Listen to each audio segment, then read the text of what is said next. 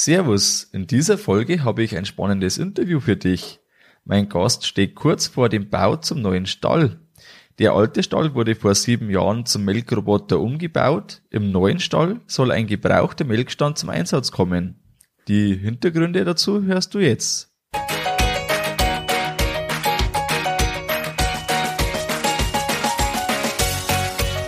Herzlich willkommen beim Kuhstall Bau und Umbau Podcast. Hier bekommst du viele nützliche Ideen und Tipps für deinen optimalen Stall mit Blick auf das Wohl von Mensch und Tier. Schön, dass du da bist. Ich bin Gusti Spötzl und ich unterstütze Milchkuhhalter, die richtigen Entscheidungen für ihren Stallbau oder Umbau zu treffen und eine für sich optimale Lösung zu finden, ohne jemals schon einen Stall geplant und gebaut haben zu müssen. Hallo in der heutigen Folge. Heute ist es besonders interessant für alle, die mitten in der Stallplanung stecken. Am Anfang vom Interview geht es um die Entscheidung weg vom Roboter zum Melkstand, dann um seine Situation im alten Stall und wie der neue Stall werden soll. Es gibt einen kleinen Einblick in den Kuhstallbau Online-Kurs, und zum Schluss gibt's einen wertvollen Tipp für alle, die in der Planungsphase sind. Wenn man plant, dann möchte man Baufehler vermeiden. Eine kostenlose Checkliste, wie man Baufehler vermeiden kann, mit zehn Beispielen gibt's als PDF zum Download. Dazu gehst du einfach auf die Homepage oder klickst auf den Link in den Show Notes. Und nun gehen wir direkt ins Interview. Mein heutiger Interviewgast ist kurz vor dem Stallbau für 60 Kühe. Die Güllegrube ist bereits gebaut und mit dem Stall soll es im Oktober losgehen. Eine Besonderheit, vor sieben Jahre, Jahren wurde im alten Stall zum Roboter umgebaut. Im neuen Stall soll ein gebrauchter 2x10 Side-by-Side eingebaut werden. Der Familie aus Oberösterreich ist vor allem hoher Tierkomfort und eine gute Arbeitswirtschaft wichtig. Wir kennen uns schon gut vom Kuhstallbau Online-Kurs. Ich freue mich, dass du hier bist. Willkommen, Martin Fink-Kreuzpointner. Servus, grüß dich. Jetzt musst du uns aufklären, warum steht jetzt im alten Stall ein Roboter und im neuen Stall soll ein Melkstand eingebaut werden? Wir haben das Problem gehabt, unser alter bestehender Stall ist jetzt 30 Jahre alt und vor sieben Jahren war das Problem auf einmal, dass wir über drei Stunden am Tag Molker haben. Wir haben dann gesagt, wir haben Kinder gekriegt, es kann nicht so weitergehen, wir müssten irgendwas machen. Entweder wir bauen einen Stall macht man ein Milchgebäude oder überrüsten wir zum Roboter um. Wir haben dann lange umeinander gerechnet, was wir da sollten. Den neuen Stall wollten wir damals nicht bauen, weil wir haben wir gerade frisch übernommen gehabt, da traut man sich nicht drüber. Ein Milchgebäude ist eine ganz dumme ähm, Zwischenlösung gewesen, die hätte wieder nicht passt, weil der Stall eigentlich verkehrt umgebaut worden ist, sodass man nicht erweitern hätte können, beziehungsweise auch das Milchgebäude nie nicht mehr genutzt werden hätte können. Schlussendlich, kostentechnisch war es dann auch so, dass man gesagt hat, es bringt nicht viel, weil man hätte in dem Platz, wo das Milchgebäude eingebastelt werden hätte können, hätte man maximal einen 10er Milchstand, beziehungsweise eben einen Fischgrätenmilchstand einbauen können und da waren wir nicht schneller gewesen, wie mit dem damals bestehenden ähm, 5er Tandem-Milchstand. Somit war eigentlich das gleich ausgerichtet, also eigentlich aber Roboter her sollte. Im Großen und Ganzen mit dem Roboter haben wir voll zufrieden das Wichtigste ist, dass man einen guten Partner hat, der wo Tag und Nacht zur Seite steht und auch immer ein offenes Ohr hat, wenn man Probleme hat, wo, wo ich, dass man sagt, man sieht nichts leistungstechnisch beziehungsweise vor die Merkungen. Dass man einfach immer ein gutes Gefühl hat. Wir haben bis jetzt sehr zufrieden damit. Nur was eigentlich ganz wenig äh, Roboterbesitzer sagen oder auch zugeben, es ist ein großer Punkt, dass man hohe ähm, Instandhaltungs- beziehungsweise auch laufende Kosten drauf hat. Und das muss man sich bei solchen Maschinen beziehungsweise eben ähm, Einrichtungen überall auch gut überlegen beziehungsweise auch dazu rechnen, was man so eigentlich da dann mehr leisten muss, beziehungsweise eben auch irgendwo anders in einem Bereich auf dem Betrieb besser sein muss, wenn man sich das leisten kann und mag. Jetzt steht eben da der Stallbau an. Jetzt haben wir sozusagen alle Türen wieder offen, wie wir es gestalten möchten und können. Somit ist eigentlich das gleich mal ausgeredet gewesen, weil wir haben Kurtypen, beziehungsweise Kuhmenschen, wie es eigentlich überall so schön heißt. Wir braucht man, möchten einfach zweimal am Tag jede Kuh angelangt haben, beziehungsweise eben den Kontakt haben. Und da war eigentlich gleich das Erste, dass man sagt, Mensch, wir brauchen in den neuen Stall einen Milchstand, der wo eben das Ziel hat, dass du in einer Stunde mit dem Milcher fertig bist. Somit war das gleich mal ausgeredet, dass ein schlagkräftiger, relativ großer Milchstand wird. Und wir eben dann auch gesagt haben, Mensch, wenn wir die ersten Angebote so gesehen haben, es muss irgendwo aus dem Norden beziehungsweise aus Großbetriebe, die wo wechseln, Milchsysteme wechseln beziehungsweise aufgehört haben, muss sicher irgendwo was zum Finden sein, da man sagt, der passt.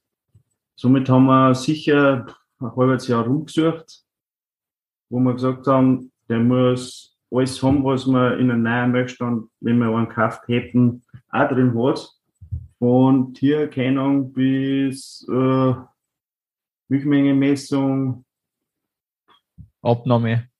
Äh, Abnahme sowieso. Eben einfach, sage ich mal, alle technischen Raffinessen, wo es eigentlich, sage ich mal, Standard ist. Nach fünf Wochen haben wir schon mal einen gefunden. Leider waren wir zu spät. Der ist uns vor der Nase weggekauft worden. Das war ein Topi 8er, seit bei Seitmerkstand gewesen. Da waren wir eben zu spät dran, aber wir haben gesagt, okay, wir werden leicht was finden, weil wir haben ja noch nicht gebaut und die Seite drängt noch nicht wirklich. Schlussendlich haben wir dann wirklich einen Glücksgriff gemacht, wie es jetzt ausschaut. Er ist leider noch nicht da. Wir haben ihn im Einsatz gesehen. Der Vorteil ist, mit dem Glücksgriff möchte ich sagen, der Vorteil ist eigentlich, wir haben das Glück, sie möchten nur die Möchtechnik wechseln, die Aufstellung bleibt.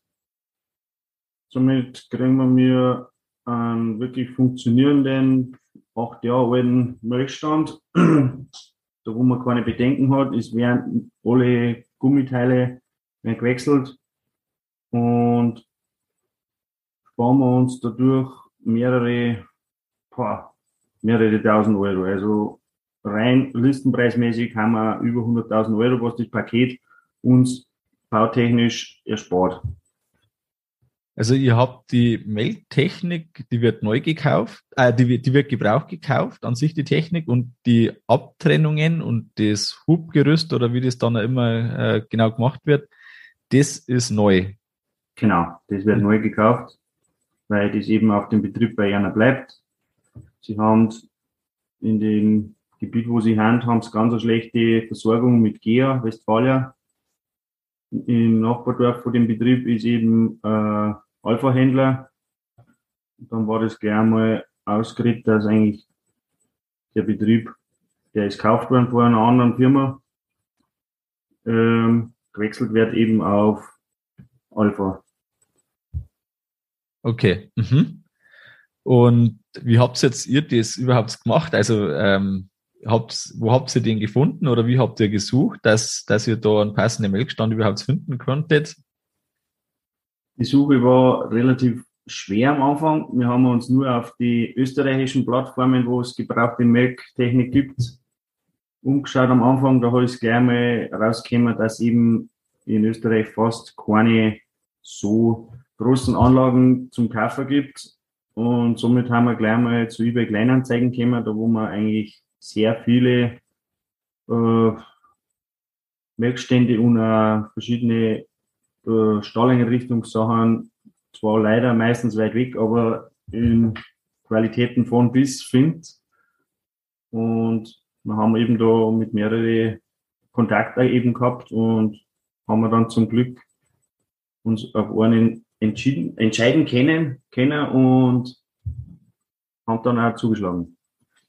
Äh, auf was habt ihr geachtet, wie ihr da gesucht habt? Also ähm, habt ihr schon genau gewusst, es soll jetzt ein Doppelzehner, äh, Doppelzehner Side by Side werden und habt gezielt auf sowas Ausschau gehalten oder wie habt, wie seid ihr da vorgegangen?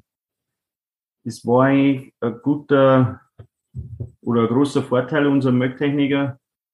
Hat eben gesagt, es ist kein Problem, wenn wir jetzt einen Mögstand finden, der acht oder zehn Plätze hat das Gerüst kann er selbst brauchen, wenn wir es mir mitkaufen würden oder eben eins dabei wäre.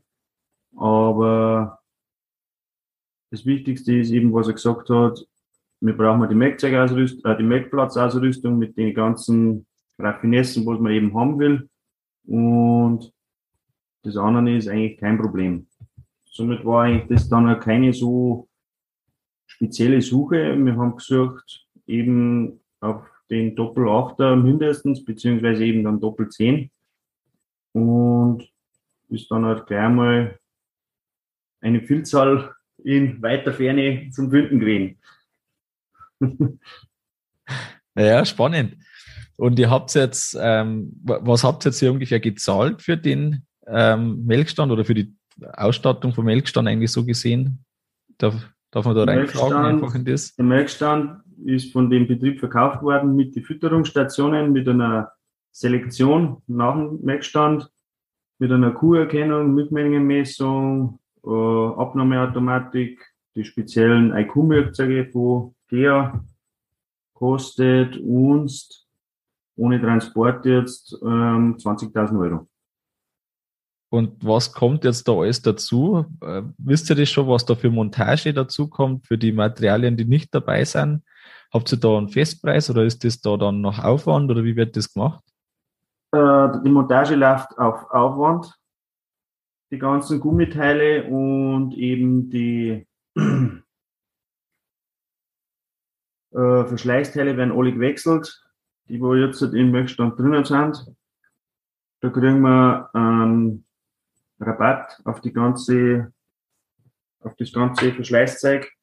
Und dazu kommt eben noch der große Kostenpunkt, ein Kostenpunkt eigentlich ist die Aufstallung. Wir haben uns für das ganz teure oder hochwertige entschieden, das was eigentlich nur Großbetriebe haben, die was in zwei oder drei Schichtbetrieben machen. Und schauen wir mal, wie wir dann zufrieden sind. Und in welcher Größenordnung wird es äh, wahrscheinlich sein, bis das fertig montiert ist? Hast du da eine Größenordnung, dann quasi mit Kraftfutterstation und Nachselektion? Ah, da wären wir in einer Größenordnung von circa 160.000 Euro sein. Also, was wir mir jetzt, jetzt ungefähr geplant haben. Das Gebrauchte quasi ähm, mit den äh, neuen Aufstallungen kombiniert und den Einbau inklusive. Genau. Okay. Aha. Ja, dann haben unsere Zuhörer mal eine ganz grobe Größenordnung, um was da eigentlich dann geht. Jetzt würde es mich noch interessieren. Also ihr habt ja euch dazu entschieden, einen neuen Stall zu bauen. Der Stall, der wird nur für die Laktierenden gebaut. Ist das richtig so, oder? Ja, genau. Weil der alte Stall ist ja schon damals, Anfang der 90er Jahre, zum Laufstall gebaut worden. Und eben das Jungvieh wird jetzt halt noch in die Vollspaltenbuchten gehalten. Und die kommen dann eben auf die Seiten, wo jetzt die laktierenden Kühe haben. Und dann hat es eigentlich diese super Zweitnutzung von dem Altgebäude, weil es ist eigentlich nichts schlecht dabei. Und man kann auf der Seite, wo jetzt die Jungviehaufzucht ist, werden wir wahrscheinlich dann einen Kälberstall mehr oder weniger adaptieren. Aber das heißt äh, eigentlich der, wahrscheinlich wie oft alte Ställe und, und vor irgendwo 30 Jahren oder so, da sind wahrscheinlich die Übergänge zu schmal, die Laufgänge zu schmal, Liegeboxen eher eng genug. Genau. Oder ist das wahrscheinlich alles gegeben, so wie man es kennt? Genau. Und eben für das Jungvieh, ich sage mal, ab 250 Kilo aufwärts ist das dann auch ideal. Genau. Ja. Und wie schaut jetzt der neue Stall ungefähr aus? Wie kann man sich den vorstellen? Wie würdest du das beschreiben, wenn man jetzt halt jemanden das erklärt, der ihn noch nie gesehen hat? Es wäre der Zweier Liegeboxenlaufstall. Wir haben einen langen Antritt, haben einen Außenlauf, äh, Außenbereich, der was nicht überdacht ist. Drunter haben dieser Schwemmkanal, da haben Spalten, im Stall selber drinnen haben wir zwei Schrapperbahnen. Am Vordertisch haben wir am langen Antritt haben wir vier Fressliegeboxen für eben Fußkrange beziehungsweise äh, stirnde Kier. Und auf der ganz östlichen Seite haben wir einen großen Abgabebereich, der unterteilt wird dann noch zu ähm, ähm, Laumpflegebereich. Genau, und, und seitlich ist dann der Melkstand dran. Der Auslauf ist gleichzeitig der Vorwartebereich. Genau. Und Liegeboxen sind noch draußen, wenn ich es richtig genau. in Erinnerung habe. Genau, 20 Stück Außenliegeboxen, die eben nicht zur ganzen Herde dazu gerechnet werden. Ach so, da sind äh, 60 Liegeboxen sind innen. Genau. Und zusätzlich 20 draußen. Draußen, genau. Das heißt, da wird es theoretisch mal denkbar sein, dass ein paar Kühe mehr drin sind. Schon allein das, aber wir haben das Problem, dass wir im Winter beziehungsweise in den Herbstmonaten so extrem Nebel haben, dass man da wahrscheinlich nicht das ganze Jahr äh, jeden Liegeplatz belegen kann oder möchte, weil eben die, die Kühe wahrscheinlich nicht auslegen werden. Okay, ja, das, das wird man dann sehen. Also wir haben die Feststellung gemacht, dass die Kühe, egal wie kalt das sind, also als wir noch den alten Stall gehabt haben bei uns, ähm, auch wenn es irgendwie das mieseste Wetter war, abgesehen vom Starkregen oder von Sonne, ähm, waren die Außenliegeboxen immer besetzt. Aber das, das wird ja sehen. Also das wird ähm, sich im ersten Jahr wahrscheinlich schon zeigen, ob das dann gut genutzt wird oder ob die eher dann gemieden werden. Ja, genau. Macht ihr äh, Tiefboxen, Hochboxen? Im Außenbereich wären es Hochboxen, weil es eben nicht anders geht. Im Innenbereich, wo überdacht ist, werden es Tiefboxen werden. Mhm. Und genau, und dann hat man den Melkstand und vom Melkstand geht die Selektion weg und dann tut der äh, zum Fressbereich. Somit habt ihr dann den Liegebereich dann frei für die Liegeboxenpflege, genau. wenn gemolken wird. Ja, genau. Wir werden es so machen wahrscheinlich. Oder es ist so angedacht, dass man nach dem Melken erst Liegeboxenpflege vornimmt, weil eigentlich das dann am praktischsten ist. Das ist jetzt ein mehr oder weniger großer, kleiner Nachteil vom Roboter, dass nie alle Liegeboxen da haben, dass man wirklich jede einmal am Tag sich sicher, ohne irgendjemanden aufzudrehen müssen, durchputzen kann und eben neu strand.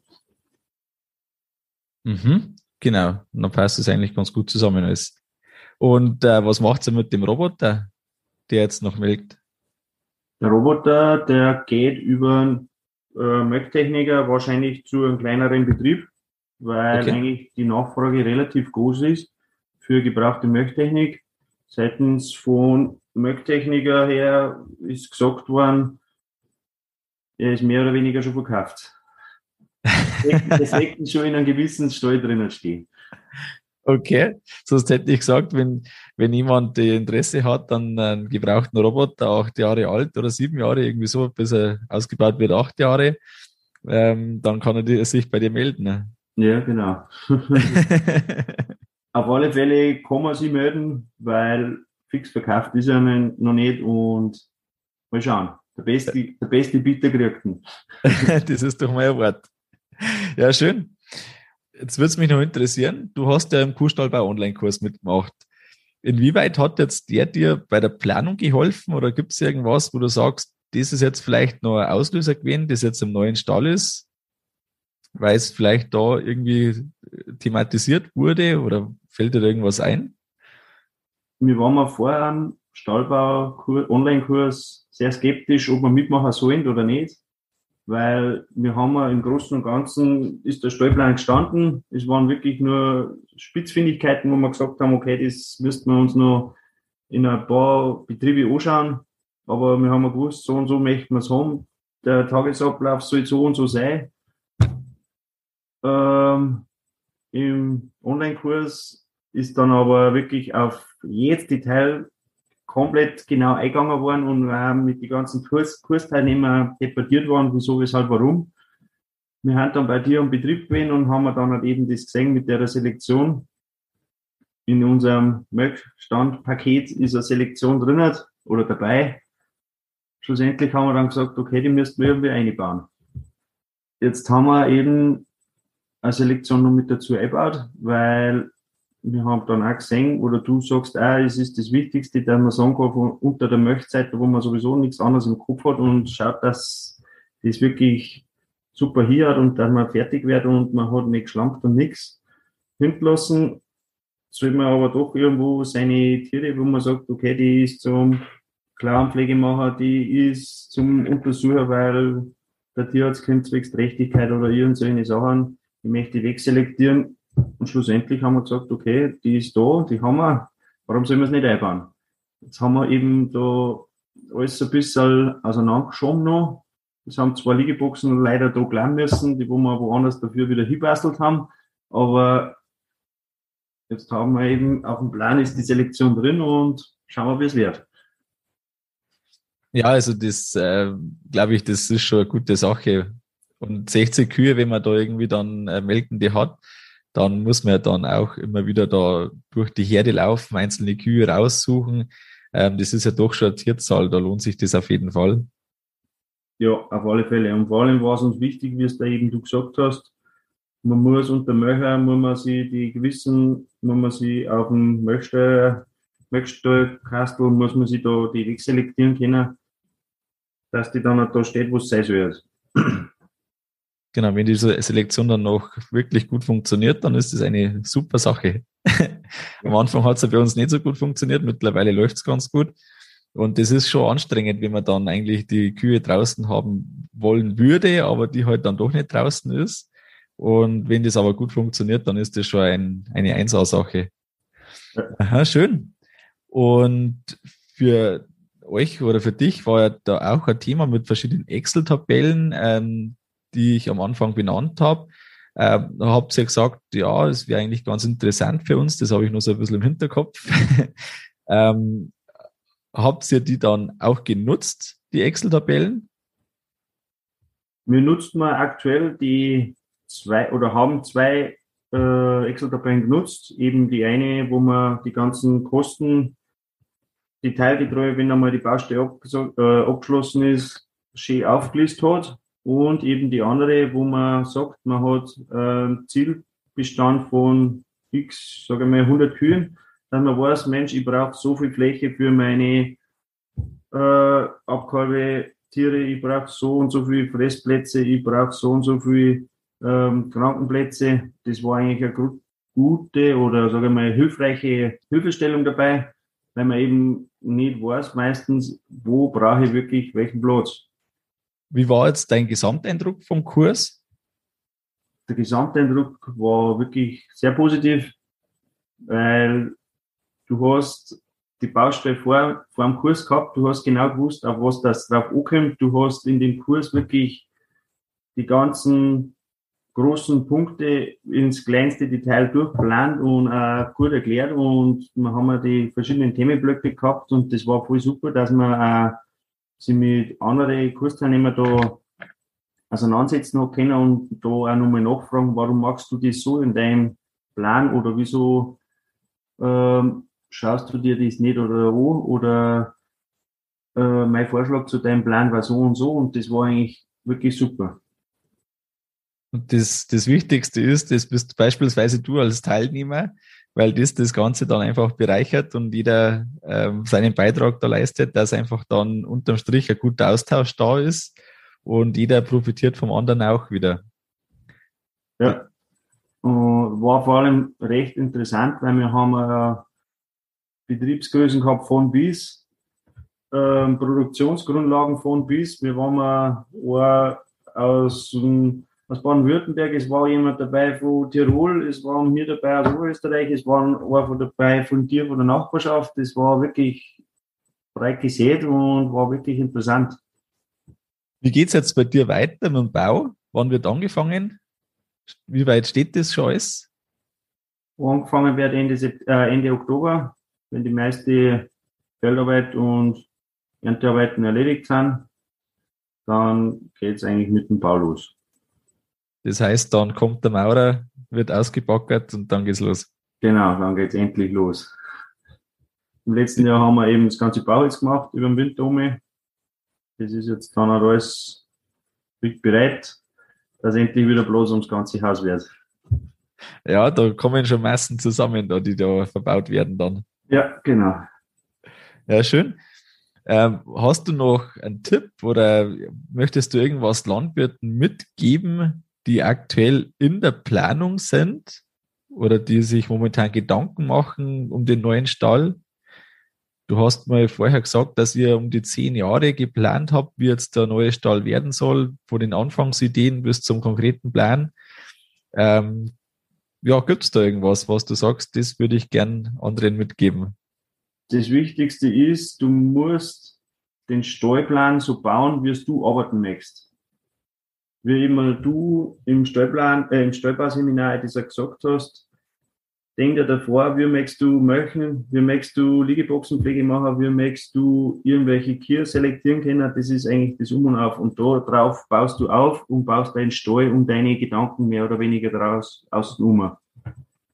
Das Wichtigste ist, wo man große Zweifel und Bedenken hat, schau verschiedene Sachen von Firmen auf Betriebe an, ähm, weil die Verkäufer sagen natürlich, jeder er hat eine passende Lösung für deinen Betrieb, für dein, für dein Projekt, aber schau dir verschiedene Sachen an, weil oft ist es so, dass man sagt, das habe ich mir ganz anders vorgestellt oder es wird ganz anders da erklärt und verkauft, wie es eigentlich dann der Nutzen davon ist. Und wenn es einmal eingebaut ist, dann hat es schwer wieder zum ändern, beziehungsweise es tut halt weh, wenn man davor Geld ausgegeben hat und du hast dann halt eigentlich nicht den Nutzen davon, wie es das möchtest.